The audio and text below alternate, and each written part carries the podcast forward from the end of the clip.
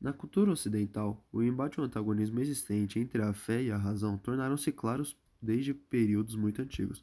Este tema é relacionado a um período medieval no qual havia um confronto entre os adeptos da religião cristã e os moralistas gregos e romanos, cada um dos seus grupos ob objetivando impor os seus pontos de vista.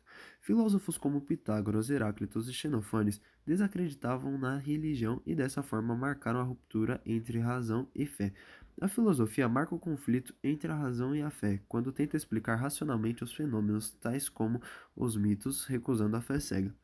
Como já foi dito, o antagonismo entre fé e razão remonta a tempos antigos. O filósofo Anaxágoras foi obrigado por Atenas a fugir para impedir que fosse condenado publicamente, por suspeita de conceber um novo deus. O teólogo e filósofo italiano Giordano Bruno foi condenado à morte na fogueira pela Inquisição Romana, acusado de sustentar opiniões contrárias à fé católica sobre a Trindade, Jesus como Cristo, Virgindade de Maria e transubstanciação e outras.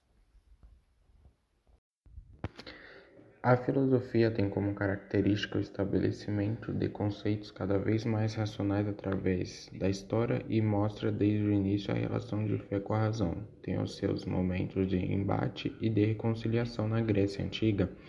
A filosofia surgiu como uma tentativa de superar os obstáculos originados de uma fé cega narrativas de Romero e Hesíodo para os seguidores de uma crença religiosa.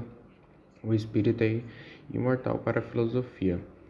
Esta é uma afirmação que exige provas concretas. Por causa de questionamentos, filosofia ou cristianismo se transforma em uma teologia, ciência que aborda Deus, mudando os textos da história santificada para a teoria. A crença cristã queria fundamentar o seu domínio ideológico, debatendo sobre alguns temas, porém ainda não há certas crenças que não poderiam ser compreendidas por meio da razão e se apoiando-se na fé tornam-se enigmas que não podem ser questionados, transformando-se em dogmas.